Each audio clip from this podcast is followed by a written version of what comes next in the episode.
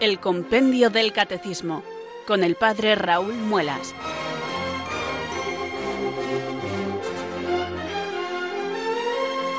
Muy buenas tardes, queridos oyentes de Radio María. Son las 4, las 3 en Canarias. Aquí comienza una edición especial del Compendio del Catecismo de la Iglesia Católica.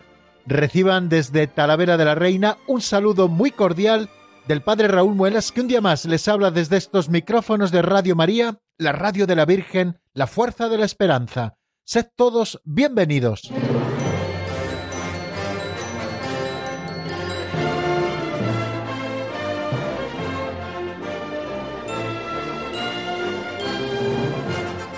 Bueno amigos, ya se lo anunciaba el pasado viernes que hoy tendríamos actividad extraescolar.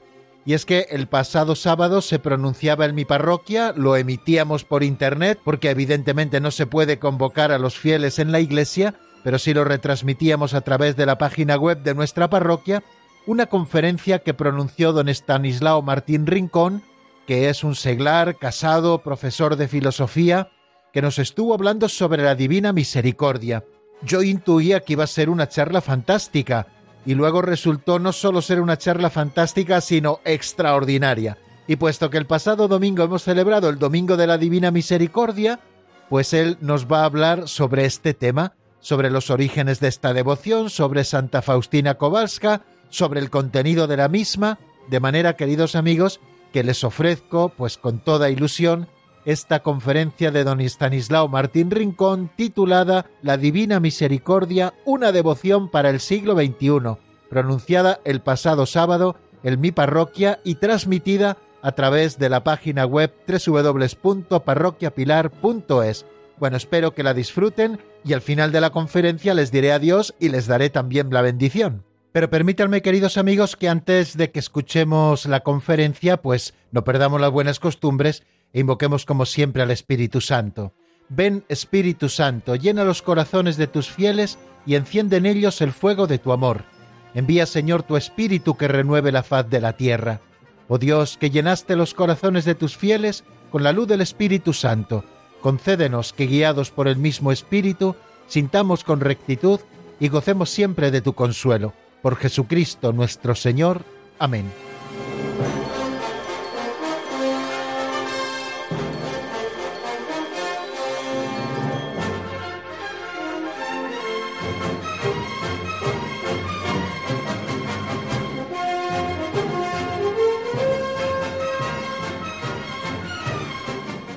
Me pidió don Raúl una pequeña charla sobre la Divina Misericordia en estos días en que eh, estamos en torno a la fiesta, a la gran fiesta de la Divina Misericordia.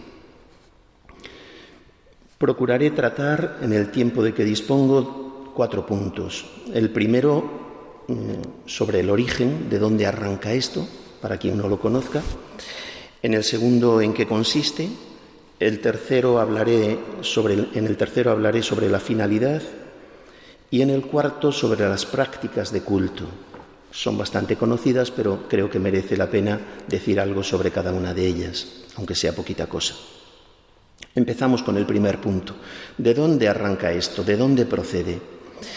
Esta devoción parte de unas revelaciones privadas que tuvo Santa María Faustina Kowalska, una monja polaca de la congregación de las Hermanas de la Madre de Dios de la Misericordia.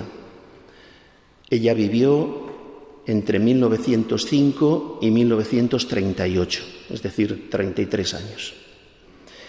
Como es tan frecuente en la historia de las revelaciones privadas, el Señor elige a una persona que reúne muchas condiciones para pasar por este mundo completamente desapercibida. En este caso se trata de una joven nacida en una familia pobre, tenía una salud muy frágil, una instrucción muy rudimentaria, muy rudimentaria, y siendo ya religiosa tampoco tuvo ningún cargo relevante dentro de su congregación. Es más, a sí misma se tuvo por una persona muy miserable, y el Señor en estas revelaciones, lo curioso es que le confirmó en esta apreciación suya, en varias ocasiones además. Ella llega a verse como la criatura más miserable de este mundo. En una cita del diario, en el punto 135, dice exactamente, soy la más miserable entre los pecadores. En el 440 dice, no hay alma más miserable que yo. En, el 1416, mi alma es la más miserable. Y decía que el Señor le confirma en esta apreciación suya. En el punto 881 el Señor le dice, eres muy miserable y a mí me ha agradado realizar la obra de la misericordia precisamente a través de ti, que eres la miseria misma. ¿Quién es esta monja? ¿Quién es esta religiosa? Pues era la tercera de diez hermanos y a los catorce años comenzó a trabajar como sirvienta para poder mantenerse y para ayudar a su familia.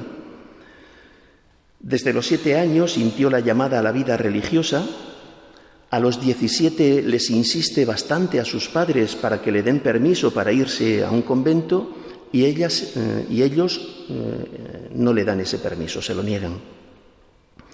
Tras esa negativa pasan casi dos años en los que Faustina trata de escapar a esa llamada. Si mis padres no me dejan, pues esto no vendrá de Dios. Y bien, empieza a tratar de vivir eh, honestamente, pero como una chica más de la época. Hasta que un día, eh, en medio de un baile, se le aparece el Señor y se pone junto a ella. Según lo cuenta en su diario, el Señor se le presentó martirizado, leo textualmente, despojado de sus vestiduras, cubierto de heridas, y le dijo lo siguiente, ¿hasta cuándo me harás sufrir? ¿Hasta cuándo me engañarás? Pues bien, a partir de ese momento comienza su respuesta a esa llamada sin saber qué hacer, ni a dónde ir, ni, qué pasos dar, ¿no? Ahora bien, tanto el Señor como la Virgen María van dirigiendo sus pasos. Los van dirigiendo literalmente. Ve inmediatamente a Varsovia, sal de la ciudad, pasa la noche en tal aldea, ve a hablar con este sacerdote, Después de varios intentos, es recibida en la que será su congregación hasta su muerte.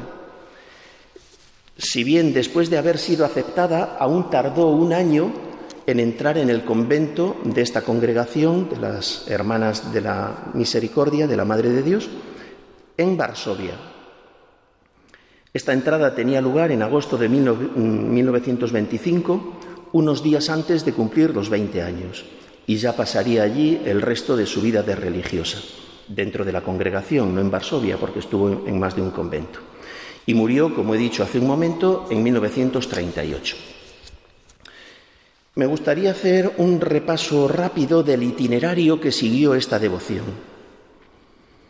Cuando Santa Faustina muere, a los 33 años, pues en el convento nadie sabía toda la vida interior que ella había tenido fuera de sus directores espirituales y de las superioras del convento, ¿no? ¿Cómo empezó a extenderse esta devoción? Pues los inicios están en la exposición pública que se hace de la imagen que conocemos de Jesús misericordioso, esa imagen que nos acompaña, aunque no es esa exactamente, sino otra que fue pintada en primer lugar. Esta vendría después, posteriormente. La original eh, fue expuesta en 1934 con motivo del jubileo de la redención que se había convocado en 1933 con motivo del 1900 aniversario de, de la redención. 1933 hacía 1900 años de la muerte de Jesucristo. El Papa Pío XI convoca un año santo, un año jubilar, año de la, eh, con motivo de la redención, un año de la redención, y con ese motivo eh, es expuesta esa imagen tal como el Señor había pedido.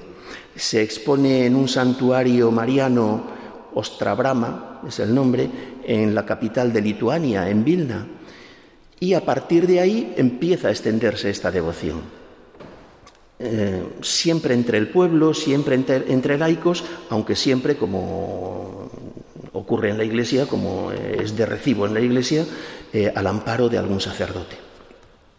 En 1938 muere Santa Faustina y en 1939, mm, un poquito más de, ella muere el 5 de octubre, pues eh, bien, podemos redondear, un año después se desata la Primera Guerra Mundial que empieza con la invasión de Hitler eh, de Polonia.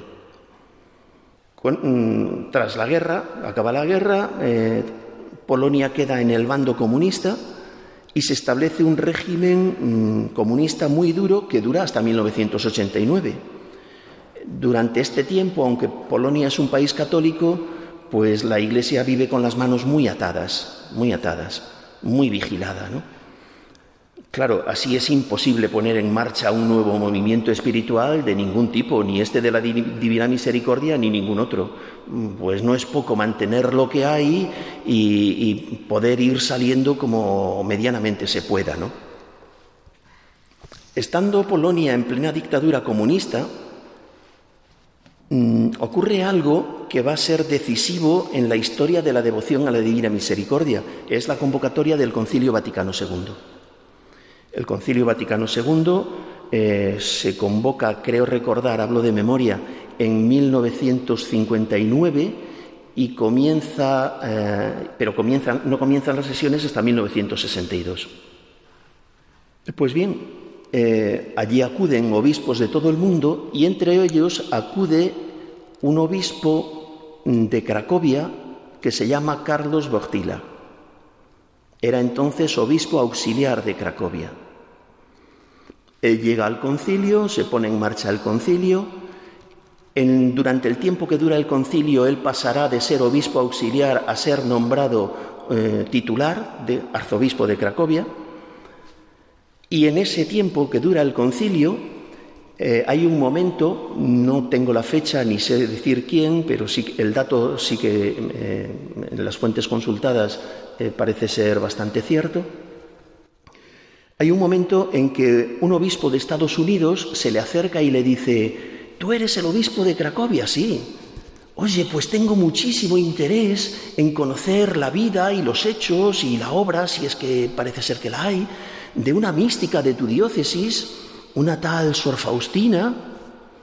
Y eh, el obispo Bogtila dice, no sé de lo que me estás hablando, no tengo ni idea, no sé nada. Sí, sí, sí, empieza a darle detalles. De, bueno, pues no te preocupes que cuando llegue a Cracovia yo me voy a enterar y, ya, ya podré decirte, ya tendré información. Efectivamente, cuando vuelve a Cracovia, eh, indaga todo esto y ya se entera de qué es lo que hay eh, detrás y, mm, bien, pues ahí empieza eh, el conocimiento por parte del que luego será Juan Pablo II de eh, esta devoción, de estas revelaciones, de esta monja. ¿Cómo ha llegado mm, la noticia a los Estados Unidos antes que al propio obispo de la diócesis eh, de Santa Faustina? Pues ha llegado a través de muchos polacos que han huido con motivo de la guerra. Al desatarse la Segunda Guerra Mundial, el que puede y tiene medios suficientes se embarca y muchos, a distintos países, muchos van a Estados Unidos. Con ellos llevan esta devoción, allí prende, allí la Iglesia la va aceptando, todavía no es nada oficial, pero se le va dando curso y allí va creciendo. Entre tanto, el obispo Bortila se informa bien de todo este asunto y eh, siendo ya el titular de su diócesis, pone en marcha el proceso de beatificación, de canonización de Santa Faustina, de la que luego será Santa Faustina, ¿no? De Sor Faustina. Eh, siendo ya cardenal, concluye el proceso y lo envía a Roma. En Roma sigue el curso ordinario en las causas de los santos y eh, es bien conocido ¿no? que llega al pontificado eh, el que será Juan Pablo II y recibe ese proceso. De tal manera que en 1900, creo recordar, 93, el proceso que había iniciado el cardenal Bortila eh, lo concluye beatificando a, Santa a la Beata Faustina Juan Pablo II. Es decir, la misma persona el mismo que lo había iniciado en Polonia, lo concluye en Roma. Eh, después de la beatificación viene la canonización que tiene lugar en el año 2000 eh, en el marco del Gran Jubileo. Este es el itinerario de esta devoción. Mm, así ha llegado a la Iglesia a partir del año 2000 se instituye la fiesta, se le da carta de oficialidad, se incluye el segundo domingo de Pascua en la liturgia, etc. En el punto siguiente, mm, que había anunciado que era en qué consiste esta devoción, eh, voy a, a entrar ya en él, pero antes creo que conviene decir algo sobre dos conceptos que aquí aparecen juntos. Uno es el amor de misericordia. El amor de misericordia, esto mm, no insistiré en ello porque está muy explicado, ¿no? Consiste en que Dios se vuelca especialmente con nosotros, sus hijos, cuando nos ve en estado de precariedad, cuando nos ve miserables, mezquinos, hundidos, rebozados en nuestra indignidad, sin ningún mérito para ser amados. Este es el amor de misericordia. En el diario de Santa Faustina hay multitud de citas en este sentido. Me gustaría señalar dos como muestra, pero son muchísimas, muchas, ¿no? En el punto 1146 podemos leer estas palabras. Que los más grandes pecadores pongan su confianza en mi misericordia. Ellos más que nadie tienen derecho a confiar en el abismo de mi misericordia. Hija mía, escribe sobre mi misericordia para las almas afligidas. Me deleitan las almas que recurren a mi misericordia. A estas almas les concedo gracias por encima de lo que piden. No puedo castigar aún al pecador más grande si él suplica mi compasión, sino que lo justifico en mi insondable e impenetrable misericordia. Escribe, antes de venir como juez justo, abro de par en par la puerta de mi misericordia. No he leído el punto entero, es, es más largo. En el punto 1182 dice algo muy parecido. Tu miseria no es un obstáculo para mi misericordia. Hija mía, escribe que cuanto más grande es la miseria de un alma, tanto más grande es el derecho que tiene a mi misericordia. E invita a todas las almas a confiar en el inconcebible abismo de mi misericordia, porque deseo salvarlas a todas.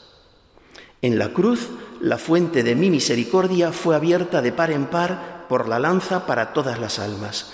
No he excluido a ninguna. Me parece eh, estas palabras últimas, no he excluido a ningún alma, por, dichas por parte del Señor, eh, tienen mucho peso, tanto que merece la pena que sean consideradas. Ninguna. No habla de ningún bautizado, no habla de ningún cristiano católico o no católico, no habla de ningún creyente o no creyente, habla de todas las almas. La fuente de mi misericordia fue abierta de par en par por la lanza de todas las almas. No he excluido a ninguna. Bien, este es el amor de misericordia. El otro concepto que me parece importante para saber situar toda esta devoción es el de eh, el concepto de devoción precisamente, ¿no? Dos maneras hay de entender lo que es una devoción. Una es como vocación, como encargo de Dios como algo a lo que Dios llama a través de los afectos del corazón, a través de nuestra sensibilidad externa e interna. Esta es la devoción que podemos decir subjetiva, personal. Este es el concepto que solemos tener cada uno de nuestras devociones. Yo tengo devoción a tal santo, a tal advocación de la Virgen, etcétera, ¿no? Ahora, hay otra manera de entender la vocación, que es como descubrimiento de la importancia que algo tiene para mi vida espiritual, algo o alguien. Esta es la devoción objetiva, porque no se basa en los afectos particulares, sino en una realidad que es objetiva y que es necesaria para nuestra vida espiritual. Este concepto objetivo de devoción, mm, esto pertenece al patrimonio común de todos los cristianos católicos. Estas son las devociones de la Iglesia. Y a ellas nos llamamos, estamos llamados todos. A ver, el amor a la Eucaristía, el amor a la Virgen María, el respeto y el amor y el esmero por la liturgia, el respeto y la obediencia al Papa, el amor al Papa, el amor a la Iglesia, a la oración personal, a la práctica de los sacramentos, esto, esto pertenece a todo fiel bautizado. a todo cristiano, a todo cristiano católico, por lo que he dicho del Papa, que a algunos quizá no católicos lo del Papa les rechine un poco. Estas devociones generales luego después se particularizan de un modo o de otro, pero nadie se puede sentir excluido de ninguna de ellas. Y si alguien se siente excluido, por ejemplo, del amor a la Eucaristía, que revise su fe. Esto tiene peso. Eh, no sé, uno tendrá que ver si tiene que pertenecer o no a la adoración nocturna española, que es un movimiento eucarístico, eh, en nuestro caso, ¿no? a las Marías de los Agrarios, a los turnos de adoración perpetua eh, donde están las capillas instaladas, a la, adoración eucarística que hay en su parroquia, en las parroquias en donde se da, que son muchas, o tal vez a ninguna de todas estas cosas. Ahora no puede prescindir de la devoción objetiva a la Eucaristía. Si la devoción objetiva a la Eucaristía, la presencia real del Señor bajo las especies de pan y de vino, si eso no le dice nada, la fe está fallando. Lo mismo podríamos decir de la Virgen María, lo mismo podríamos decir de la palabra de Dios, de la liturgia, estas cosas y algunas otras que no he dicho, ¿no? Pues bien, esto ocurre con la misericordia divina.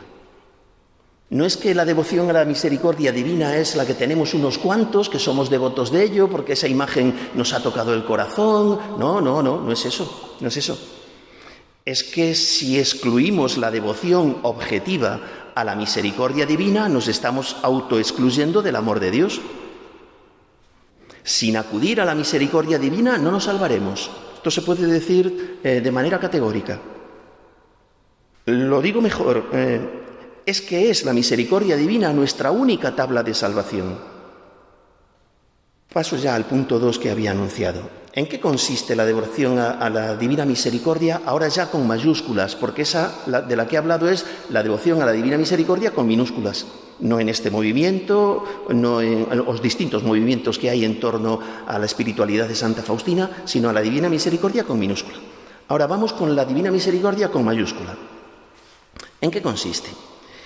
En acudir a Dios Padre apelando a su misericordia, poniendo como mediador a Jesucristo, invocando a Dios Padre, invocando en nuestra relación con Dios Padre los méritos adquiridos por Jesucristo en su dolorosa pasión los méritos adquiridos por sus tormentos físicos y psicológicos, lo que padeció en Gesemaní, los insultos y salivazos que recibió, los azotes, la corona de espinas, las llagas, el via crucis, su muerte en la cruz, todo esto que acabamos de contemplar y que vamos a poner este broche ahora de la divina misericordia en el segundo domingo de Pascua.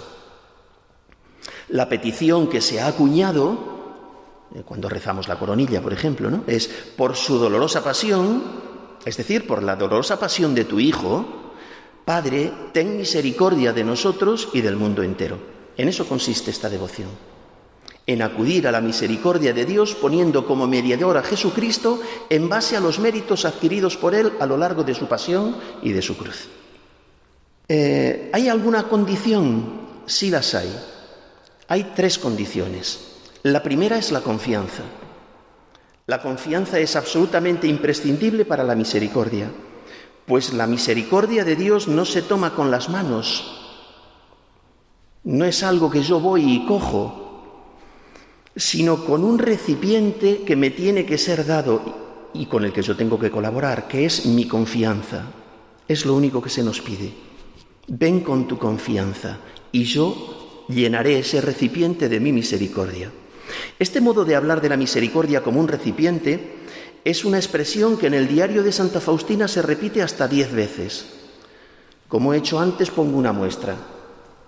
Dice el Señor en el punto 1485, Mi misericordia es más grande que tu miseria y la del mundo entero. ¿Quién ha medido mi bondad? Por ti bajé del cielo a la tierra, por ti dejé clavarme en la cruz por ti permití que mi sagrado corazón fuera abierto por una lanza y abrí la fuente de la misericordia para ti. Ven y toma las gracias de esta fuente con el recipiente de la confianza. Jamás rechazaré un corazón arrepentido. Tu miseria se ha hundido en el abismo de mi misericordia. ¿Por qué habrías de disputar conmigo sobre tu miseria? Hazme el favor, dame todas tus penas y toda tu miseria, y yo te colmaré de los tesoros de mis gracias. La segunda condición es la contrición, el arrepentimiento sincero, hecho de corazón. Nos sirve la misma cita. Ven y toma las gracias de esta fuente con el recipiente de la confianza. Jamás rechazaré un corazón arrepentido. O esta otra. Escribe, hija mía, que para un alma arrepentida soy la misericordia misma. La más grande miseria de un alma no enciende mi ira, sino que mi corazón siente una gran misericordia por ella. Tercera condición que se nos pone, la práctica de las obras de misericordia, porque alcanzaremos misericordia en la medida en que nosotros la practiquemos. Esto es muy conocido por la Escritura. Esto y todo lo demás, vamos, no hay nada que sea parte de la Escritura. También voy a poner alguna muestra del diario, tomada del diario. Hija mía, si por medio de ti es hijo de los hombres el culto a mi misericordia, tú debes ser la primera en distinguirte por la confianza en mi misericordia. Es hijo de ti obras de misericordia que deben surgir del amor hacia mí. Debes mostrar misericordia al prójimo siempre y en todas partes. No puedes dejar de hacerlo ni excusarte ni justificarte. Te doy tres formas de ejercer misericordia al prójimo. La primera, la acción. La segunda, la palabra. La tercera, la oración. En estas tres formas está contenida la plenitud de la misericordia y es el testimonio irrefutable del amor hacia mí. Si recordamos las obras de misericordia, esas que nos ha enseñado la Iglesia desde son tradicionales desde hace mucho tiempo y que siguen siendo actuales, están recogidas en el compendio del Catecismo. Siete corporales, siete espirituales. Si las repasamos, veremos que ahí hay obras basadas en la acción, dar de comer al hambriento, por ejemplo. Hay obras basadas en la palabra, dar un consejo al que lo necesita. Hay obras eh, basadas en la oración, rogar a Dios por vivos y difuntos. Estas tres formas, acción, palabra y oración, por ese orden, por ese orden, son las que el Señor le dice a Santa Faustina que no puede dejar de hacer. No que haga las tres, que haga las tres siempre que pueda, pero al menos una de ellas.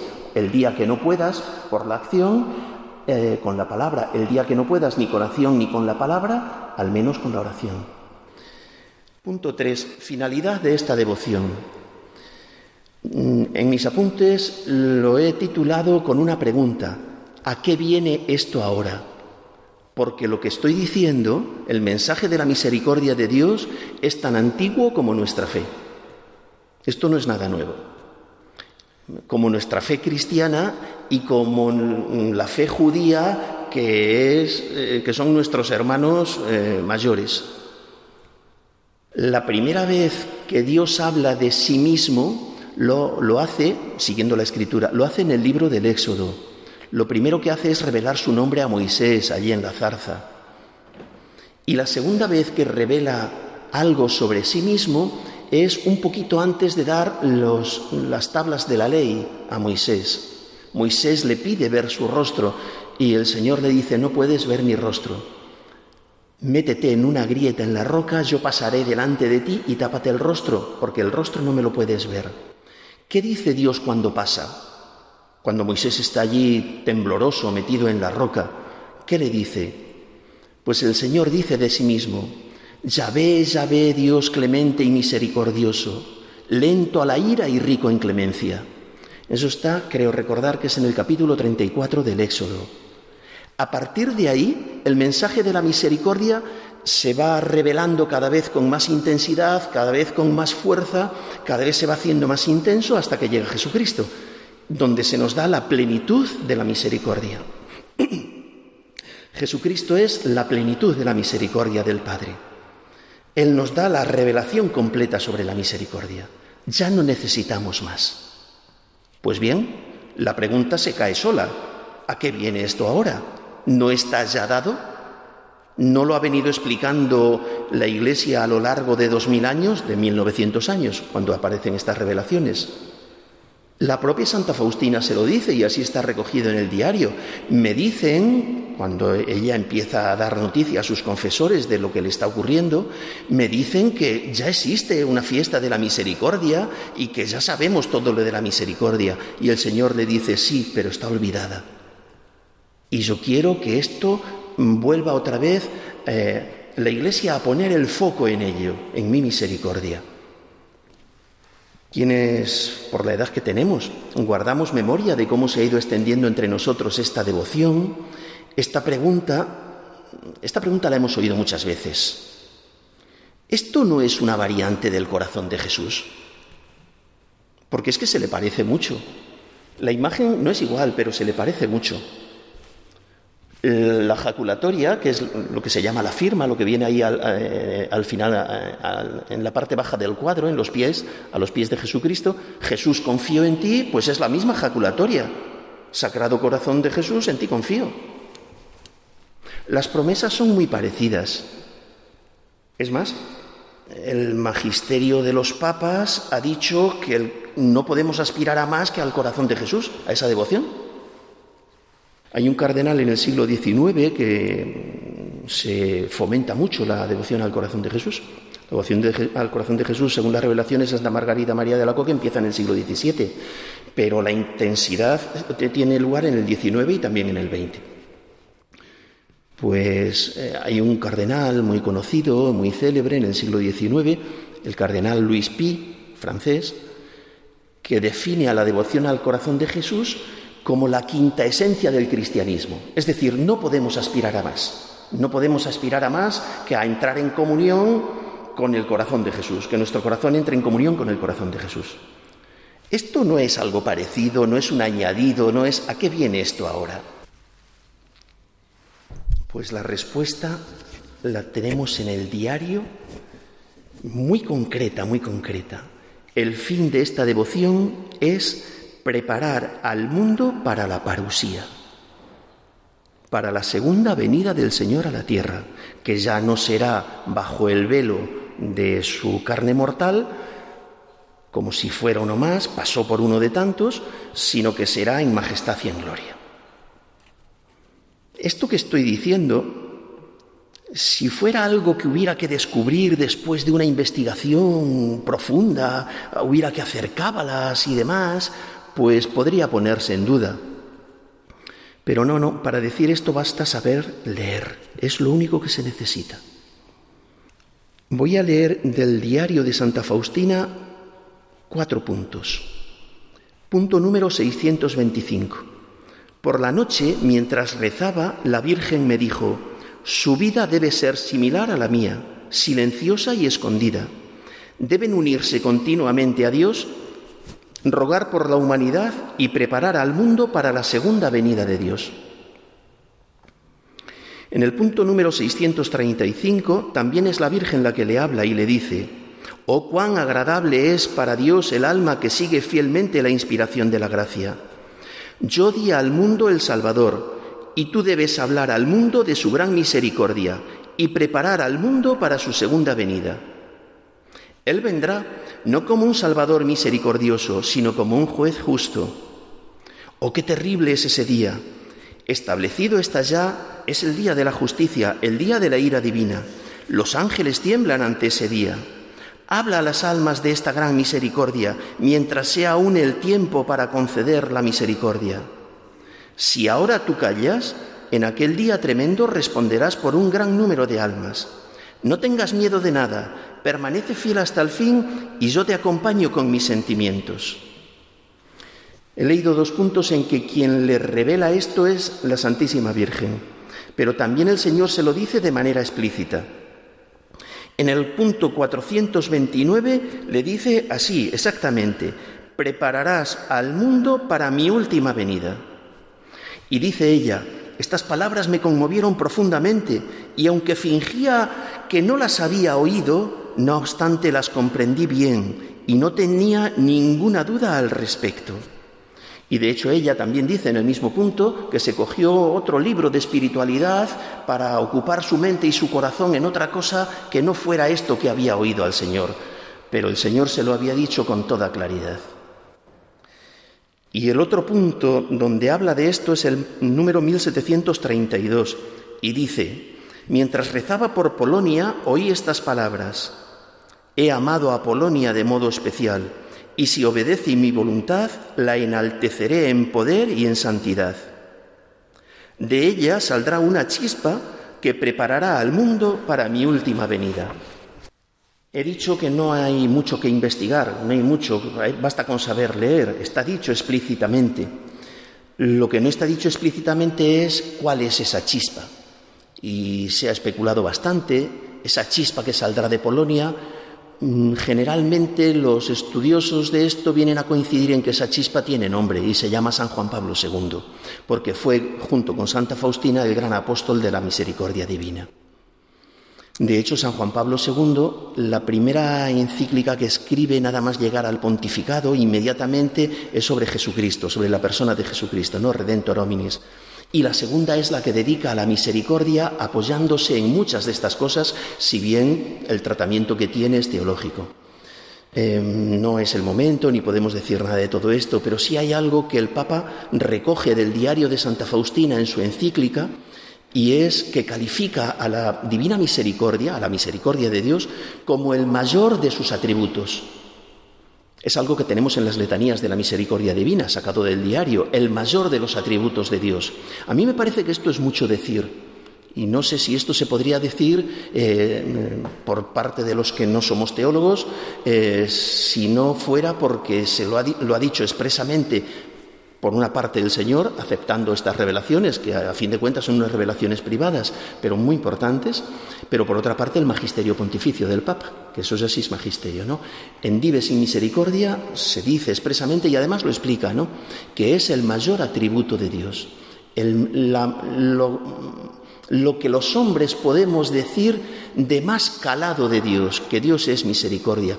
Él explica que Dios es misericordia porque no puede no ser fiel a sí mismo algo que también eh, explica muchas veces y, se nos dice muchas veces. ¿no?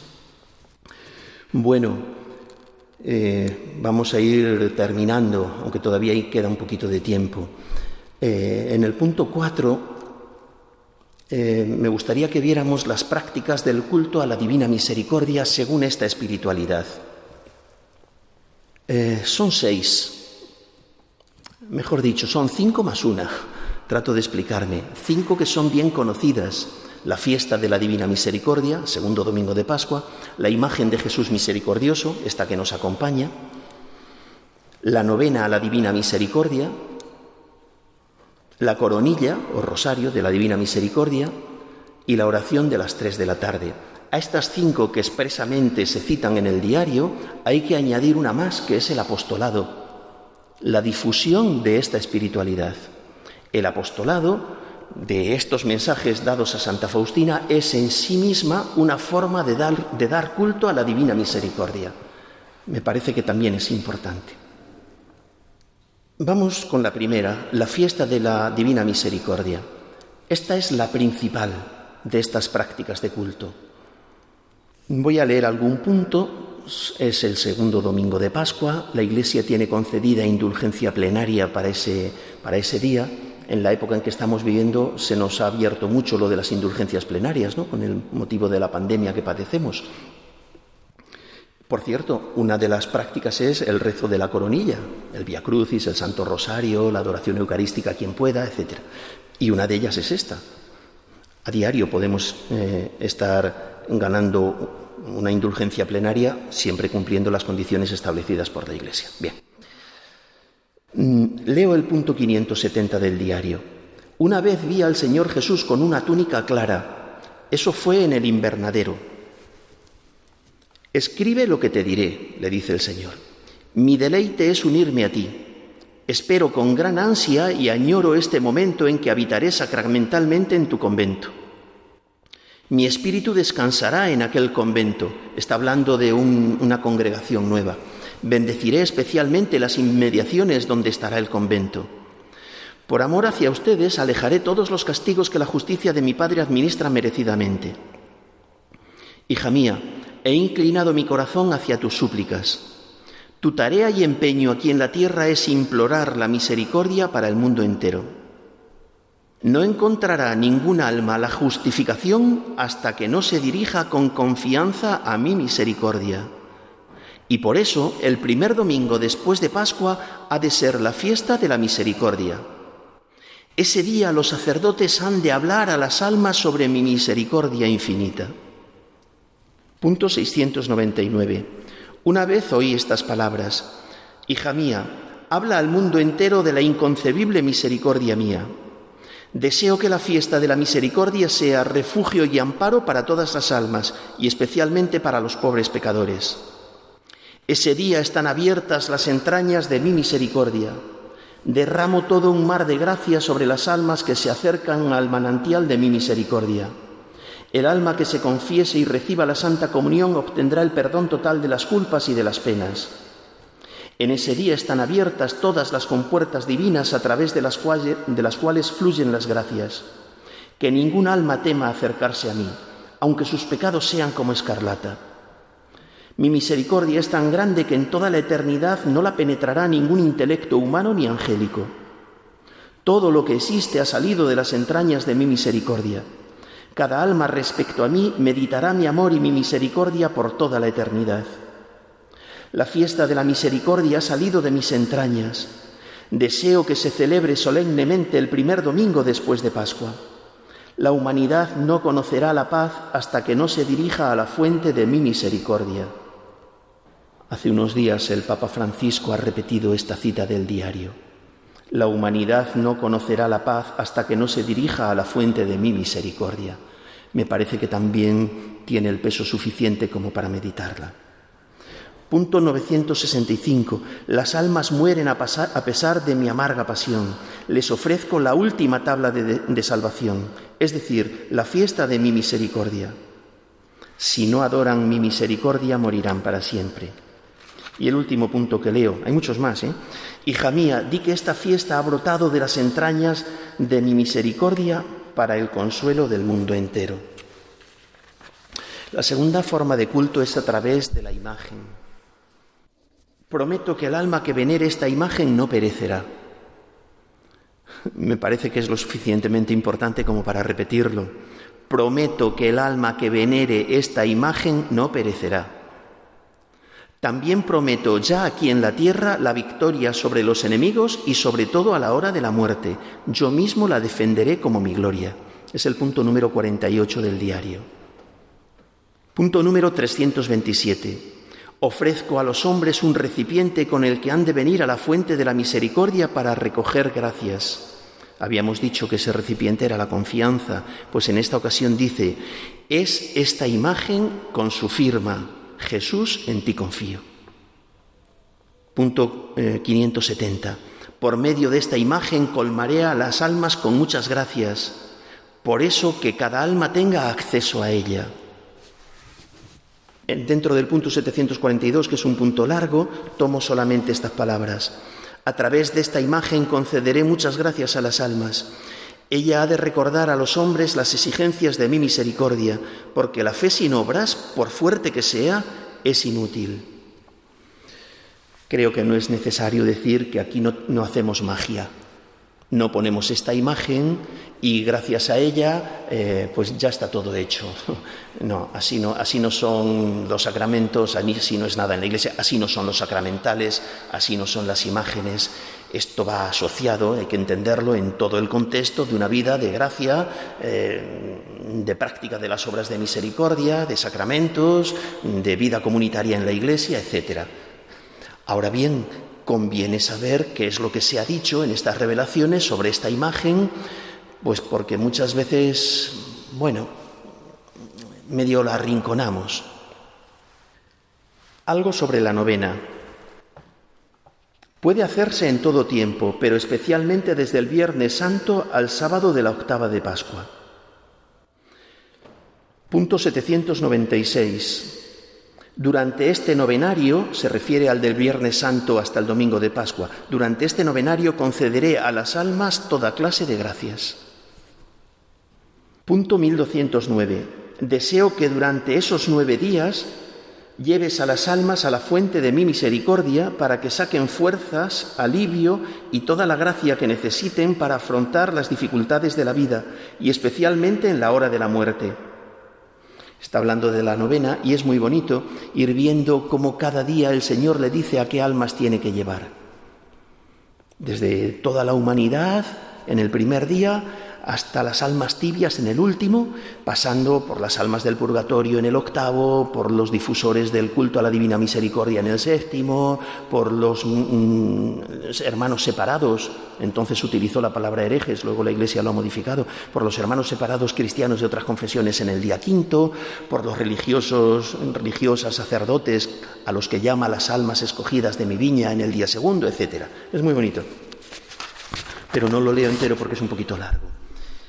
Otro punto muy conocido, otra devoción, perdón, otra práctica, la coronilla o rosario de la Divina Misericordia. A ver, sobre esta quiero insistir en algo ya desde el principio. Está especialmente recomendada para los agonizantes. Estamos viviendo en una época, en unos días, una temporada, Dios quiera que sea muy corta, en la que tenemos muchos agonizantes cada día. Pues bien, la coronilla de la Divina Misericordia está recomendada especialmente para las almas que agonizan. Lo dijo muchas veces el Señor a Santa Faustina. Voy a leer alguna de estas ocasiones. Punto 687. En una ocasión, mientras iba por el pasillo a la cocina, oí en el alma estas palabras. Reza incesantemente esta coronilla que te he enseñado. Quien quiera que la rece recibirá gran misericordia a la hora de la muerte. Los sacerdotes se la recomendarán a los pecadores como la última tabla de salvación. Hasta el pecador más empedernido, si reza esta coronilla una sola vez, recibirá la gracia de mi misericordia infinita. Deseo que el mundo entero conozca mi misericordia. Deseo conceder gracias inimaginables a las almas que confían en mi misericordia. A las almas que recen esta coronilla, mi misericordia las envolverá en la vida y especialmente a la hora de la muerte. Me he saltado de punto, este es el 754. Uno, especialmente importante, el 811. Al entrar en mi soledad oí estas palabras. Defenderé como mi gloria a cada alma que rece esta coronilla en la hora de la muerte o cuando los demás la recen junto al agonizante, quienes obtendrán el mismo perdón. Cuando cerca del agonizante es rezada esta coronilla, se aplaca la ira divina y la insondable misericordia envuelve al alma y se conmueven las entrañas de mi misericordia por la dolorosa pasión de mi Hijo. En el punto 834, Santa Faustina siente que tiene que rezar en la coronilla por alguien que está necesitado, aunque no sabe quién es y esa distancia. Esta noche sentí en el alma que alguna persona necesitaba mi oración. Enseguida me puse a rezar. De repente conocí interiormente y sentí al Espíritu que me lo pedía. Recé hasta que me sentí tranquila.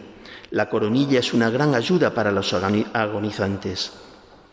A menudo rezo la intención que anteriormente conozco dentro de mí. Siempre rezo hasta el momento de sentir en mi alma que la plegaria ha obtenido su efecto. Eh, se da con relativa frecuencia que le mandan a decir que tal persona ha muerto muy en paz y ella ve que ha coincidido con la hora en que ella sintió esa misma paz tras rezar la coronilla. ¿no? Punto 848. Mientras rezaba la coronilla, de repente oí una voz, Oh, qué gracias más grandes concederé a las almas que recen esta coronilla. Las entrañas de mi misericordia se enternecen por quienes rezan esta coronilla. Anota estas palabras, hija mía, habla al mundo de mi misericordia para que toda la humanidad conozca la infinita misericordia mía. Es una señal de los últimos tiempos. Después de ella vendrá el día de la justicia. Todavía queda tiempo que recurran pues a la fuente de mi misericordia, se beneficien de la sangre y del agua que brotó para ellos. Hija mía, anima, punto 1541. Hija mía, anima a las almas a rezar la coronilla que te he dado. A quienes recen esta coronilla me complazco en darles lo que me pidan. Cuando la recen los pecadores empedernidos, colmaré sus almas de paz, y la hora de su muerte será feliz. Escríbelo para las almas afligidas. Cuando un alma vea y conozca la gravedad de sus pecados, cuando a los ojos de su alma se descubra todo el abismo de la miseria en la que ha caído, que no desespere, sino que se arroje con confianza en brazos de mi misericordia como un niño en brazos de su Madre amantísima. Me complazco particularmente en el alma que confía en mi bondad.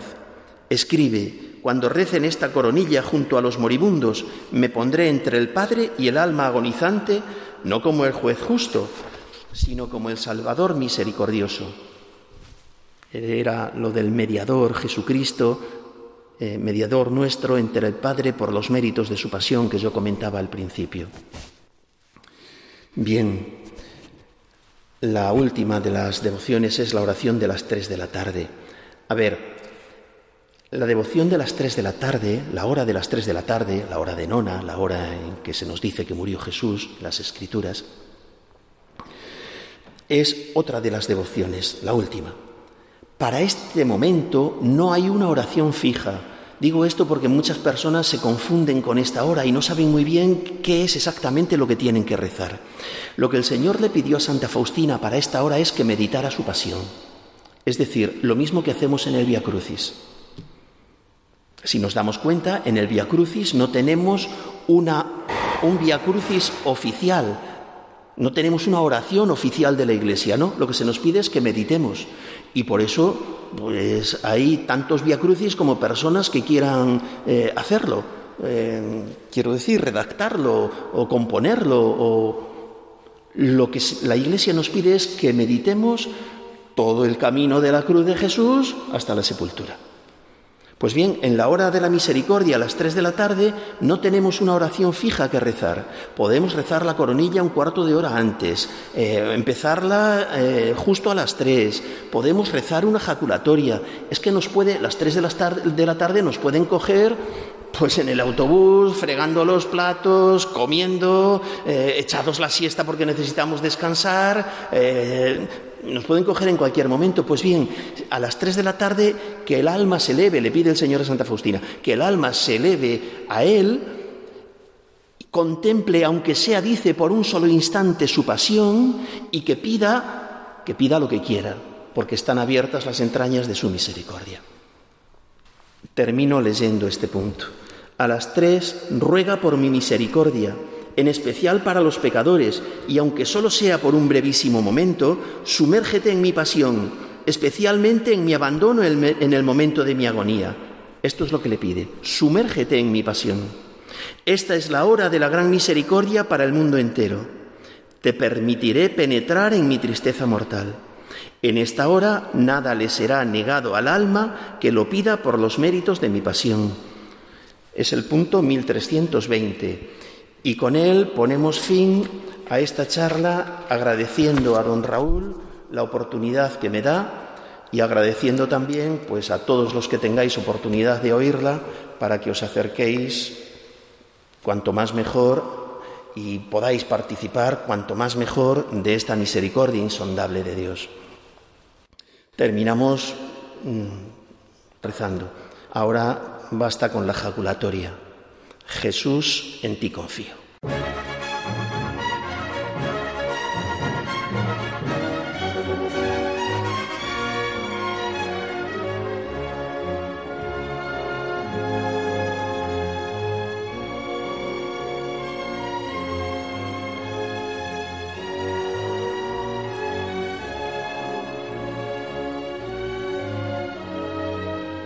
Bueno amigos, pues hasta aquí la conferencia de don Estanislao Martín Rincón titulada La Divina Misericordia, una devoción para el siglo XXI. Espero que les haya gustado y sobre todo que les haya aprovechado para comprender mejor esta devoción a la que estamos llamados todos. Bueno, y hasta aquí nuestro programa de hoy. Mañana, si Dios quiere, volveremos a la misma hora, a las 4 de la tarde en la península, a las 3 en Canarias, para continuar con el estudio de los números del compendio desearles una feliz tarde y si Dios quiere, mañana nos volvemos a escuchar. La bendición de Dios Todopoderoso, Padre, Hijo y Espíritu Santo, descienda sobre vosotros y permanezca para siempre. Amén. Hasta mañana, si Dios quiere, amigos.